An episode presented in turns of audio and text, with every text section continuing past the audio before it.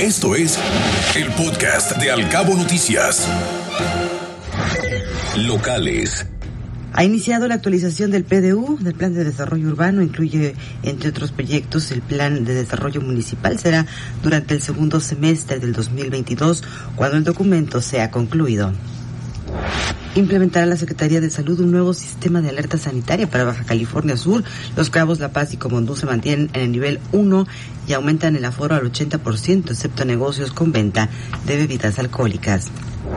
Policías estatales se manifestaron frente a Palacio de Gobierno por presuntos malos tratos. También demandan mejoras salariales y prestaciones, así como también que no haya represalias y los pequeños y medianos comercios esperan ver resultados favorables en sus ventas hasta mediados del 2022.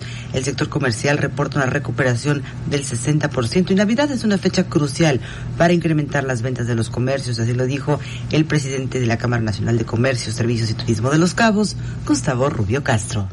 Te acercamos a la noticia veraz y oportuna a través de todas nuestras redes sociales.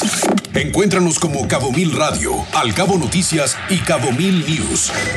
Al Cabo Noticias de 7 a 9 de la mañana por Cabo Mil Radio 96.3.